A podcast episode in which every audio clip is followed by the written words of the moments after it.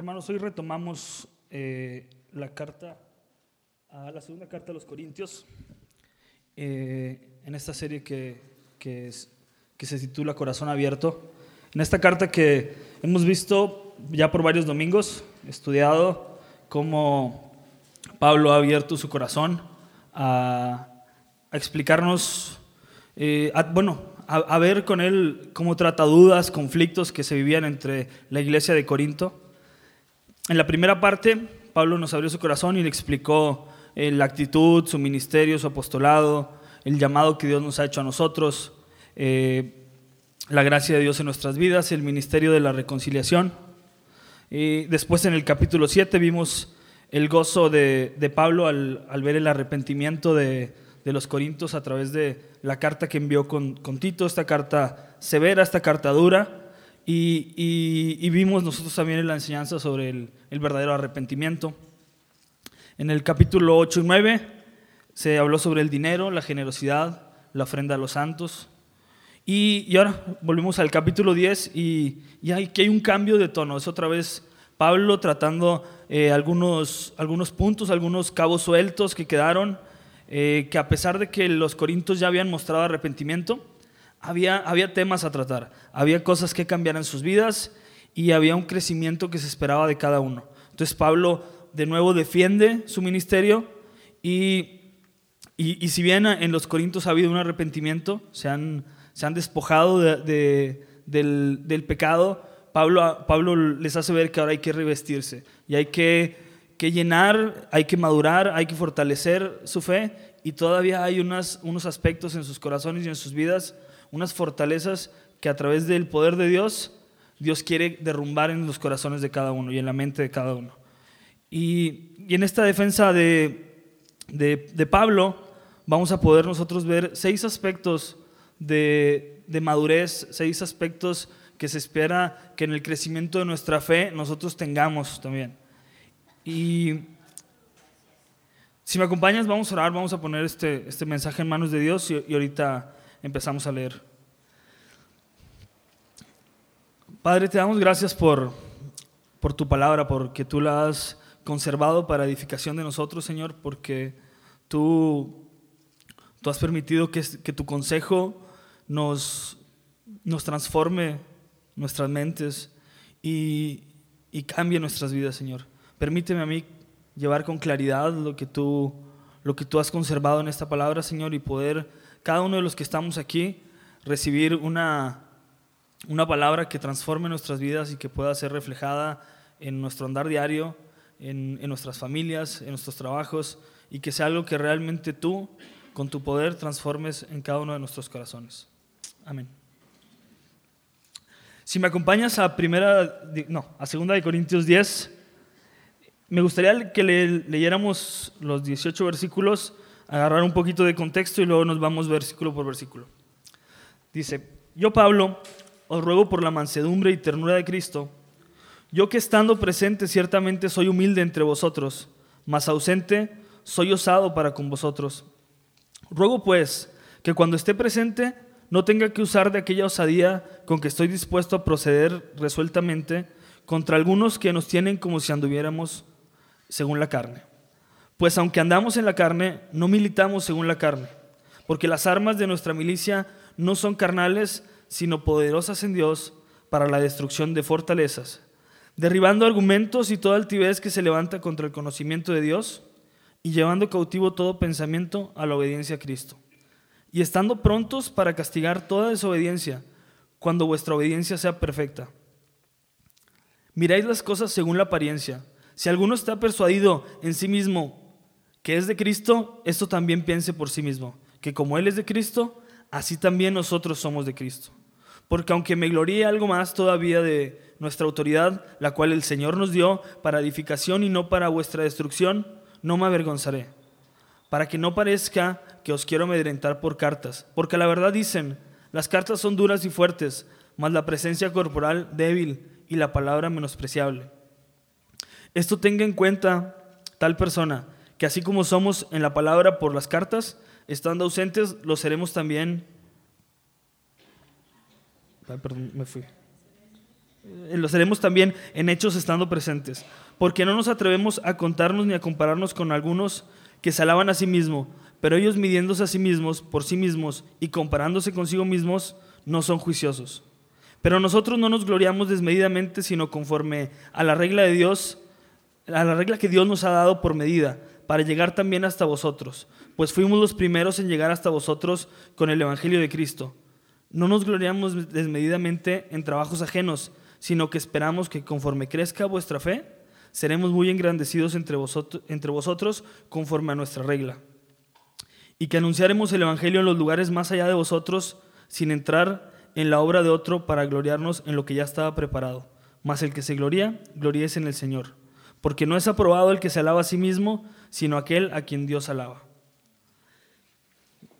Entonces Pablo empieza esta defensa en el versículo 1 diciéndonos, yo Pablo os ruego por la mansedumbre y ternura de Cristo, yo que estando presente ciertamente soy humilde entre vosotros, mas ausente soy osado para con vosotros. Pablo comienza esta defensa a un conflicto eh, y a los cuestionamientos que tiene hacia él, rogando por la ternura, por la amabilidad y por la humildad de Cristo.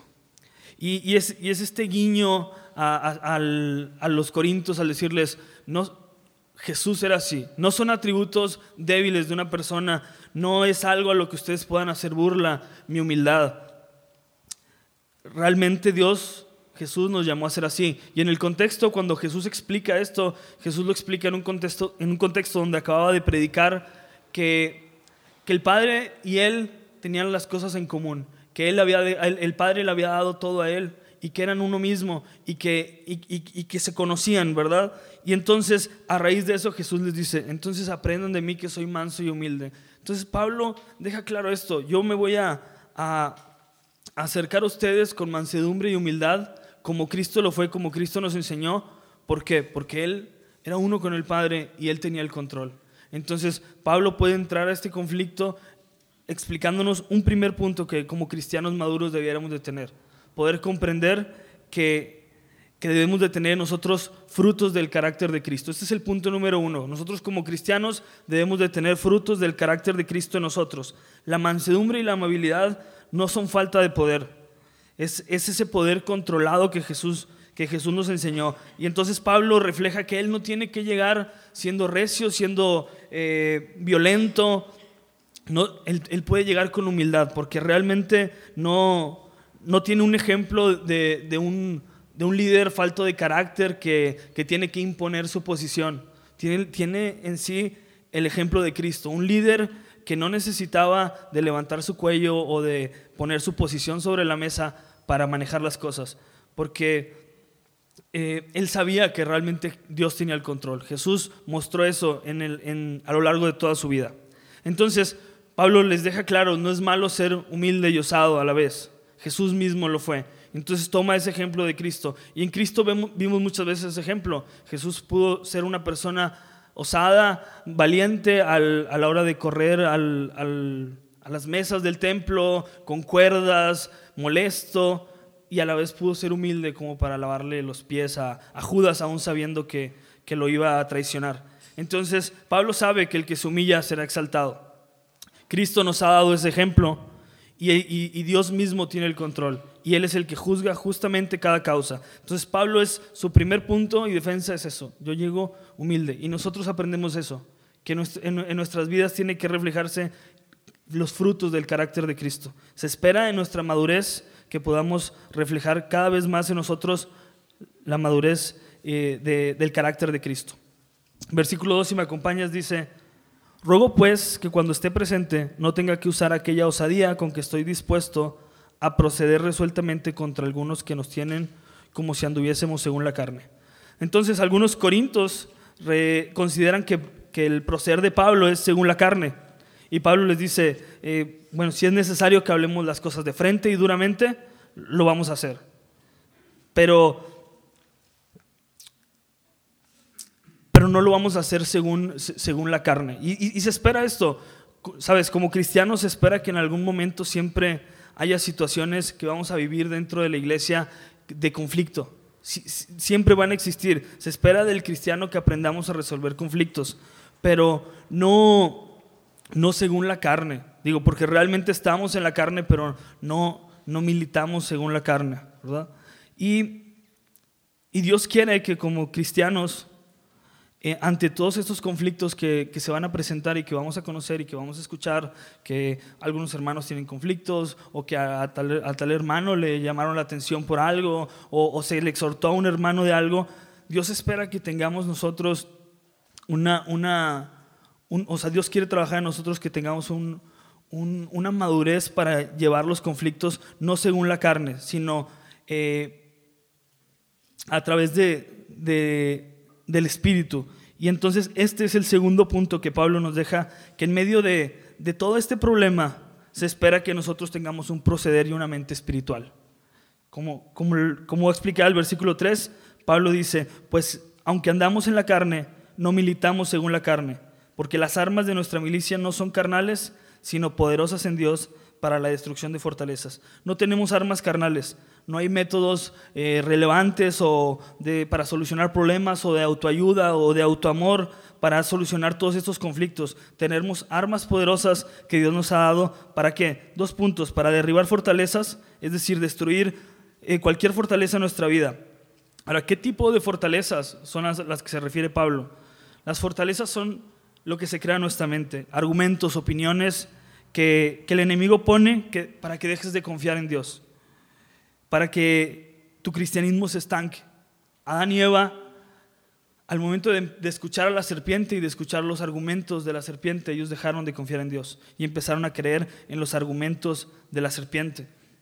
El diablo no desea que pensemos claramente acerca del pecado. Eh, él desea que sigamos con una mente vaga, una mente que no es clara, una mente que es fácil de desarmar. En cambio, Dios desea que tengamos una mente espiritual, una mente clara, que conozca la verdad, porque en la verdad es donde tenemos la libertad. Entonces Pablo, hablando a quienes lo critican, que él les dice que él irá con valentía a tratar este tema, pero no en la carne. Pablo es muy claro en, este tema.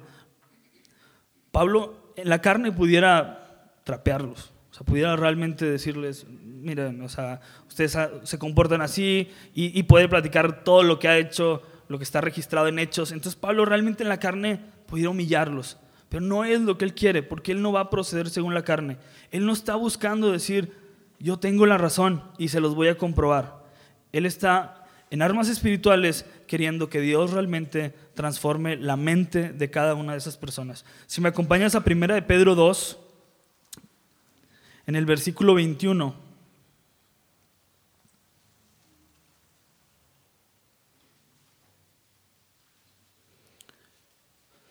Dice, pues para esto fuisteis llamados, porque también Cristo padeció por nosotros, dejándonos ejemplo para que sigáis sus pisadas, el cual no hizo pecado ni se halló engaño en su boca, quien cuando le maldecían no, no respondía con maldición, cuando padecía no amenazaba, sino encomendaba la causa al que juzga justamente.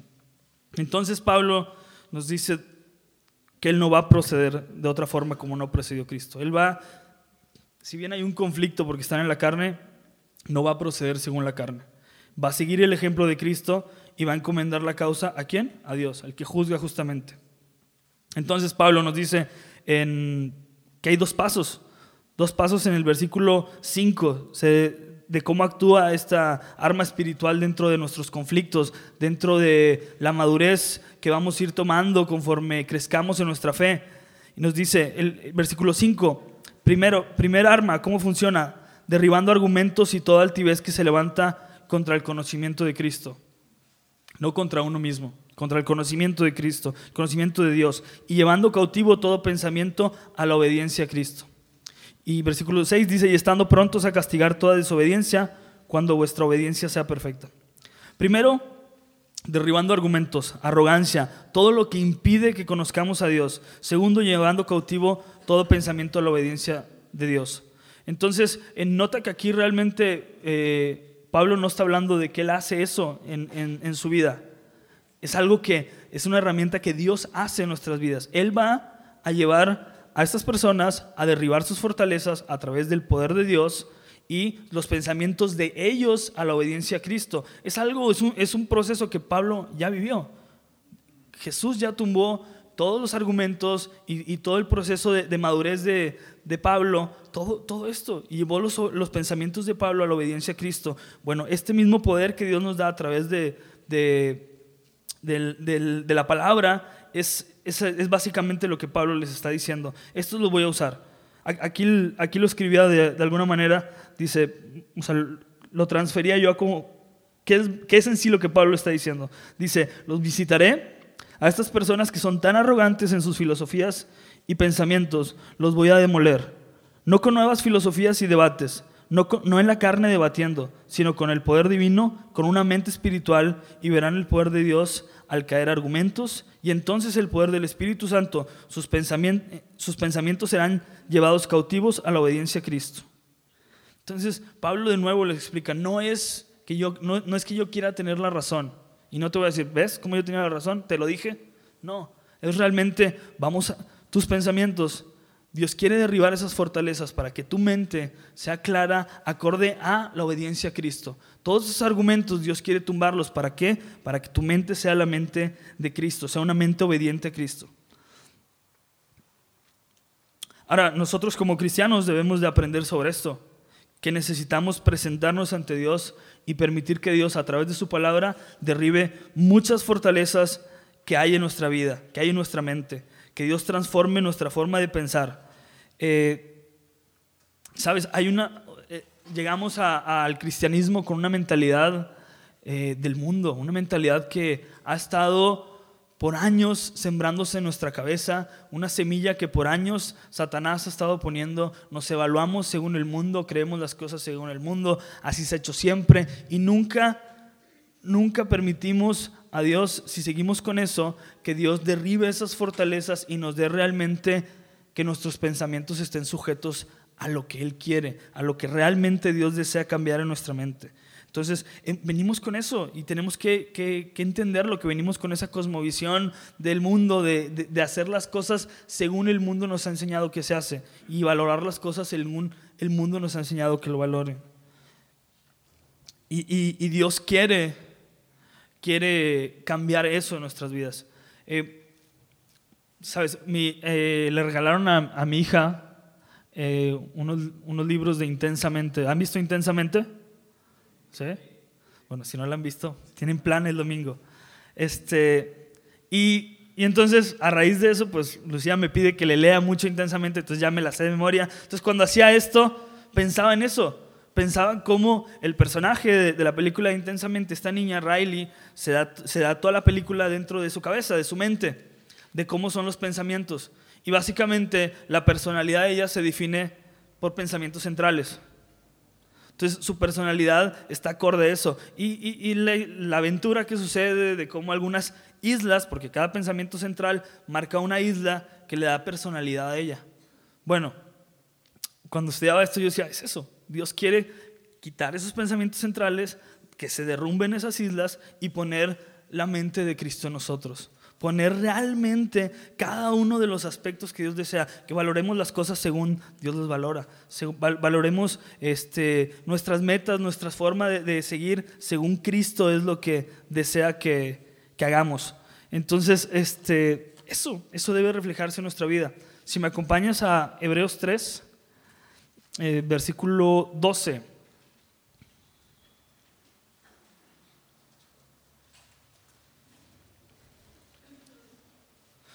Dice, mirad hermanos, que no haya ninguno de vosotros corazón malo de incredulidad para apartarse del Dios vivo. Antes, exhortados los unos a los otros cada día, entre tanto que se dice, hoy para que ninguno de vosotros se endurezca por el engaño del pecado.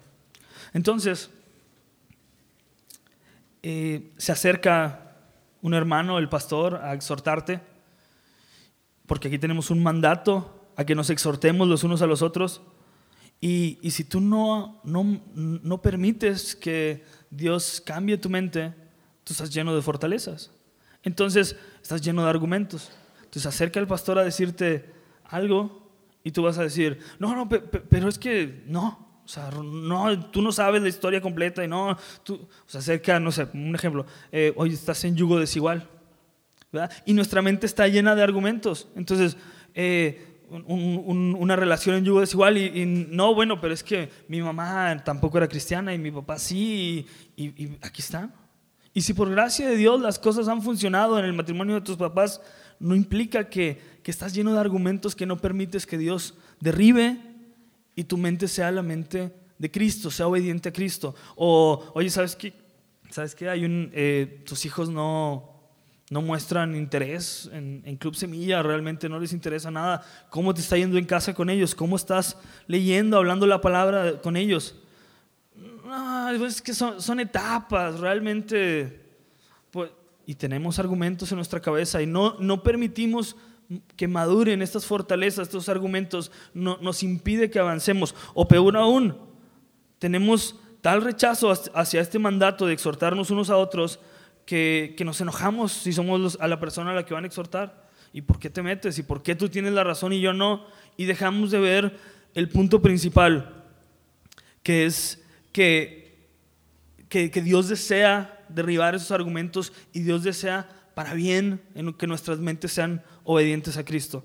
Eh, en el taller de, de, hace unas semanas de cómo compartir tu fe, Pablo Saborío nos, nos platicaba de que a la hora de evangelizar también queremos a veces, si no dejamos que, que la mente de Cristo esté en nosotros, evangelizamos según nuestros argumentos. Y empezamos a compartir nuestra fe en base a nuestras aventuras, en base a, argumentos y, y, se, nuestra, en vez de, de, enfocarnos en el Evangelio, nuestras conversaciones se van por tangentes y empezamos a discutir otras cosas y empezamos a hablar otra cosa con la persona que, que le estamos predicando y nos desviamos de qué? Del Evangelio. Y no estamos llamados a eso, no estamos llamados a argumentar, no estamos llamados a con argumentos derribar argumentos de otra persona. Estamos llamados a con la palabra de Dios, con el poder de Dios, que los argumentos de esa persona Dios los tumbe, no nosotros, porque son, es Dios el que hace la obra. Y, y esa es la forma en la que defendemos nuestra fe y atacamos en nuestra fe, con la espada de la palabra. Entonces, eh, hace unas semanas, este, para mí me llamaba mucho la atención en, en, en mi Facebook ver gente que te animaba a cancelar Netflix, por ejemplo porque hubo este programa o serie, no sé qué era, donde pues hacían, ridiculizaban a Jesús, ¿verdad? Entonces la gente se molestó, muchos cristianos se molestaron y ¿sabes qué? Cancela Netflix. Y no, ¿sabes? Si, si Dios quisiera que Él derribara esa fortaleza, Netflix quebraría cuando quisiera, cuando Dios quiera. Con un chasquido de dedos, Netflix quebraría. O sea, Dios no nos está llamando a derribar esas fortalezas. Dios quiere derribar las fortalezas en nosotros para que nuestra mente sea acorde a la mente de Cristo. Porque si te sentaras con Netflix y Netflix te dijera, oye, ¿por qué quieres cancelar la cuenta? No, pues es que es una falta de respeto lo que estás haciendo hacia Jesús. Y Netflix diría, bueno, vale, checamos tu historial. Porque el historial de reproducción puede ser, oye, ¿no te ofendiste cuando tus hijos veían tal caricatura obscena o, grosera. No te ofendiste cuando, o, te va a decir, oye, HBO me dijo que viste Game of Thrones. Y, eso, bueno, el argumento es, bueno, es que esos desnudos eran artísticos y no. Entonces llenamos de argumentos. Esas son las fortalezas que Dios quiere derribar en nosotros. Esas son realmente las cosas que, que Dios quiere quitar de nuestra mente y que nuestra mente realmente pueda ser obediente a Cristo. Y si quieres cancelar Netflix, cancélalo, pero para dedicar esos recursos y ese tiempo a, a Dios realmente, para que esos pensamientos realmente sean obedientes a Cristo. No, Pedro trató de hacer lo mismo con Jesús, sacando una espada cuando lo iban a arrestar. Y Jesús le dijo, tranquilo, no puedo yo pedir 12 ángeles que vengan aquí y me defiendan. No necesito que tú me defiendas. O sea, esto ya está en el plan de Dios. Entonces, Pablo les dice, ¿quieren que sea osado? No llegaré con armas carnales, sino espirituales. Eh, no con un fin de humillarlos. La intención nunca es humillarlos, es en amor de corregir todas las cosas. Si vamos al versículo 7, les muestra cuál es el error de ellos. Dice, miráis las cosas según la apariencia. Si alguno está persuadido en sí mismo que es de Cristo, ese también piense por sí mismo que como Él es de Cristo, así también nosotros somos de Cristo. Entonces, Pablo les dice, tienen un problema. Ven las cosas según apariencias. Les importa solo lo relevante, les importa cómo se ve, más que el mensaje. Eh, le piensa, piensan en, los demás, en cómo, cómo, cómo me van a ver, qué van a pensar, cómo me van a tratar. Y como ven, tratan a las personas. Entonces, les dice Pablo, si ustedes dicen que son de Cristo, pues nosotros también somos de Cristo. Esta, e, e, esta superficialidad los hace ignorantes, dice, dice en, otro, e, en, otra versión. Realmente somos del, mismo equipo y nos estamos peleando. Alguna vez alguien me platicó un chiste de, de, una, de una persona que era un náufrago en una isla y, estaba él solo, una isla desierta. Y entonces en eso llegó, llegó un barco y, se, llegaron y, oye, llegamos, felicidades, vinimos a salvarte. Y, la persona del barco visualiza que había tres, tres cabañas, tres chozas. Y le dice, pues háblale a todos y diles que ya llegamos, los vamos a llevar otra vez a la civilización. Y le dice, no, no, no, nada más estoy yo en toda la isla. Tengo años aquí, nada más estoy yo. Ya recorrí toda la isla. Y le dice, pero hay tres chozas. Dice, ah, bueno, la del medio es mi casa. Y la derecha, la de la derecha es, es la iglesia a la que voy. Y lo le dice, y la de la izquierda, y le dice, ah, es la iglesia a la que iba antes. Entonces, esto sucede cuando realmente estás en la carne, no logras ver quién está en tu equipo. Y Pablo les dice, ustedes son de Cristo, yo también soy de Cristo, estoy en su equipo, estoy buscando el bien para ustedes, estoy realmente buscando que estos argumentos y estas fortalezas en sus vidas se derriben. Y, es raro, pero las personas a las que exhortan y no, y no lo toman con madurez siempre terminan haciendo más daño al cuerpo de Cristo. Eh, dejan de visualizar quién está en su equipo y empiezan a atacar y empiezan a dividir. ¿Por qué? Porque todo, todo surgió a que alguien se acercó a preocuparse por ti, a decirte, el pecado te va a dañar, cambia eso, e, e, estás mal y es por tu bien, no es por, por mira, yo tuve la razón, yo lo corregí, no, no se trata de eso, se trata de que tu mente sea, sea llevada cautiva. ¿Cuál estrategia de guerra? Destruir fortalezas y llevar cautivos a qué? A la mente de Cristo. No a nuestro, ves, ya tuve la razón, llevo tantos cautivos. No, son cautivos a la mente de Cristo. Versículo 8 nos dice, porque aunque me gloríe algo más todavía de nuestra autoridad, la cual el Señor nos dio para edificación y no para vuestra destrucción, no me avergonzaré. Tercer punto de, un, de que se espera de un cristiano en, en este crecimiento. Busca la edificación dentro de su rol en el cuerpo de Cristo. Entonces Pablo habla de que no quisiera usar la palabra autoridad, pero no voy a tener vergüenza en hablarles de que Dios me dio autoridad sobre ustedes. ¿Por qué? Porque la autoridad que tengo no es para destruir, es para, para edificar. Entonces, Pablo no quería él decir, decirle, ¿en qué? Soy su autoridad. No quería usar eso. Se esperaba de ellos, de una, de una persona cristiana madura, se espera que entienda que las autoridades que hay en su vida, Dios las puso para edificación y no para destrucción. Entonces Pablo tiene que decirles a ellos, pues soy su autoridad y soy para edificación. Entonces yo no quería, se esperaría de ustedes que entendieran que Dios ha puesto cada una de las autoridades en sus vidas para, para edificación. Y sabes, es, es, es muy importante como cristianos reconocer eso, reconocer las autoridades que Dios pone en nuestras vidas. Y si confiamos en que Dios es soberano y que Dios toma el control de todo y que eh, podemos ser humildes porque Jesús tiene el control de todo, proceder de una manera que, que respetemos y confiemos que eso es para nuestra edificación y en vez de dividir, sobreedifiquemos. Entonces entendemos cuál es nuestro rol y siempre todo, todo lo que hagamos dentro del cuerpo de Cristo es para edificación del cuerpo de Cristo. Versículo 9 nos dice, para que no parezca que os quiero amedrentar por cartas. Porque la verdad dicen las cartas son duras y fuertes, mas la apariencia corporal y la, eh, débil y la palabra menospreciable. No es la intención de Pablo amedrentar, no los quiero asustar, no, no, solo trato de hacerles entender que si, si la superficialidad de ustedes los hace rechazar el mensaje, están rechazando el Evangelio de Dios. Y en el Evangelio de Dios es, es, donde está fundada nuestra fe. Porque Pablo mismo, al hablar de que menosprecian el, mensaje, recordamos, si me acompañas a Primera de Corintios 2, donde Pablo va a explicar que, cuál es el mensaje que ha llevado a ellos desde el principio. Entonces Pablo estuvo año y medio, más de año y medio en, la iglesia de Corinto al principio, fundando esta iglesia. Y, y Primera de Corintios 2 nos dice, así que hermanos, cuando fui a vosotros para anunciarnos el testimonio de Dios, no fui con excelencia de palabra o de sabiduría, pues me propuse no saber entre vosotros cosa alguna, sino a Jesucristo y a este crucificado.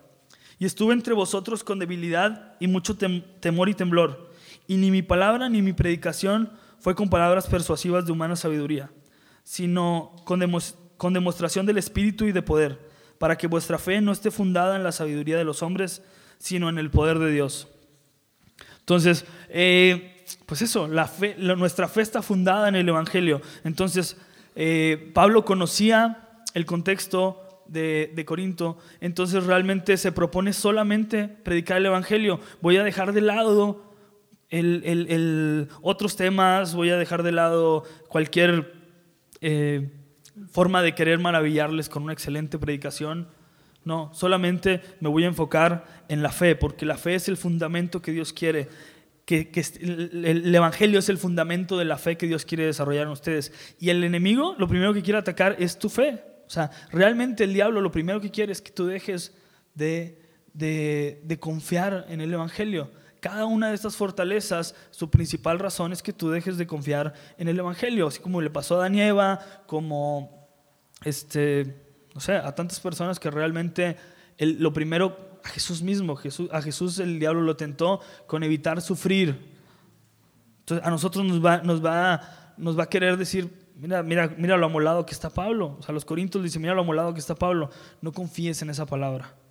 Vas a terminar así, de, de, de, un muy menospreciable, ¿verdad? Entonces, eh, la tentación es esa, a no sufrir y alejarnos de la adoración a Dios.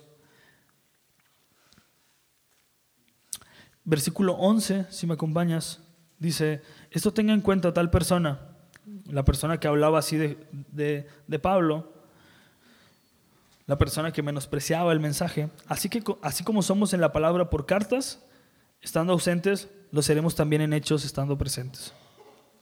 Porque no nos atrevemos a contarnos ni a compararnos con algunos que se alaban a sí mismos, por ellos midiéndose a sí mismos por sí mismos y comparándose consigo mismos.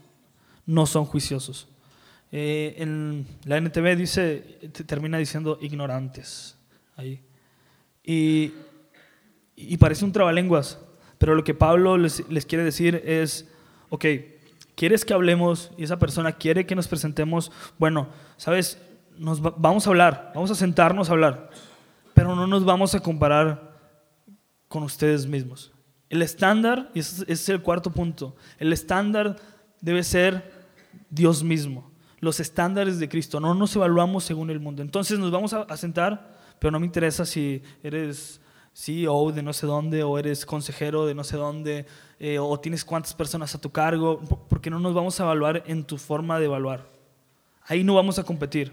Vamos a ver, según Dios, quién está haciendo las cosas como debe. Entonces, Dios quiere derrumbar de nuestra, de nuestra mente y de nuestra vida todos los estándares que no van acorde a lo que Él ha puesto o ha designado en, en, su palabra, que realmente ha puesto y quiere plantar en nuestra mente. Dios quiere quitar de, nuestra mente y de nuestra forma de evaluar nuestras vidas el materialismo, el hedonismo, capitalismo, socialismo, todas, todas este tipo de corrientes que pueden influenciar nuestra forma de pensar. Dios quiere quitarlas. No quiere que te evalúes según eso. No quiere que según el mundo pues no estoy tan mal. Tengo casa, tengo carro, y voy, los niños están estudiando. Ya, según el mundo, pues ya, ya, se me casaron todos. No, o sea, no, no es según el estándar del mundo.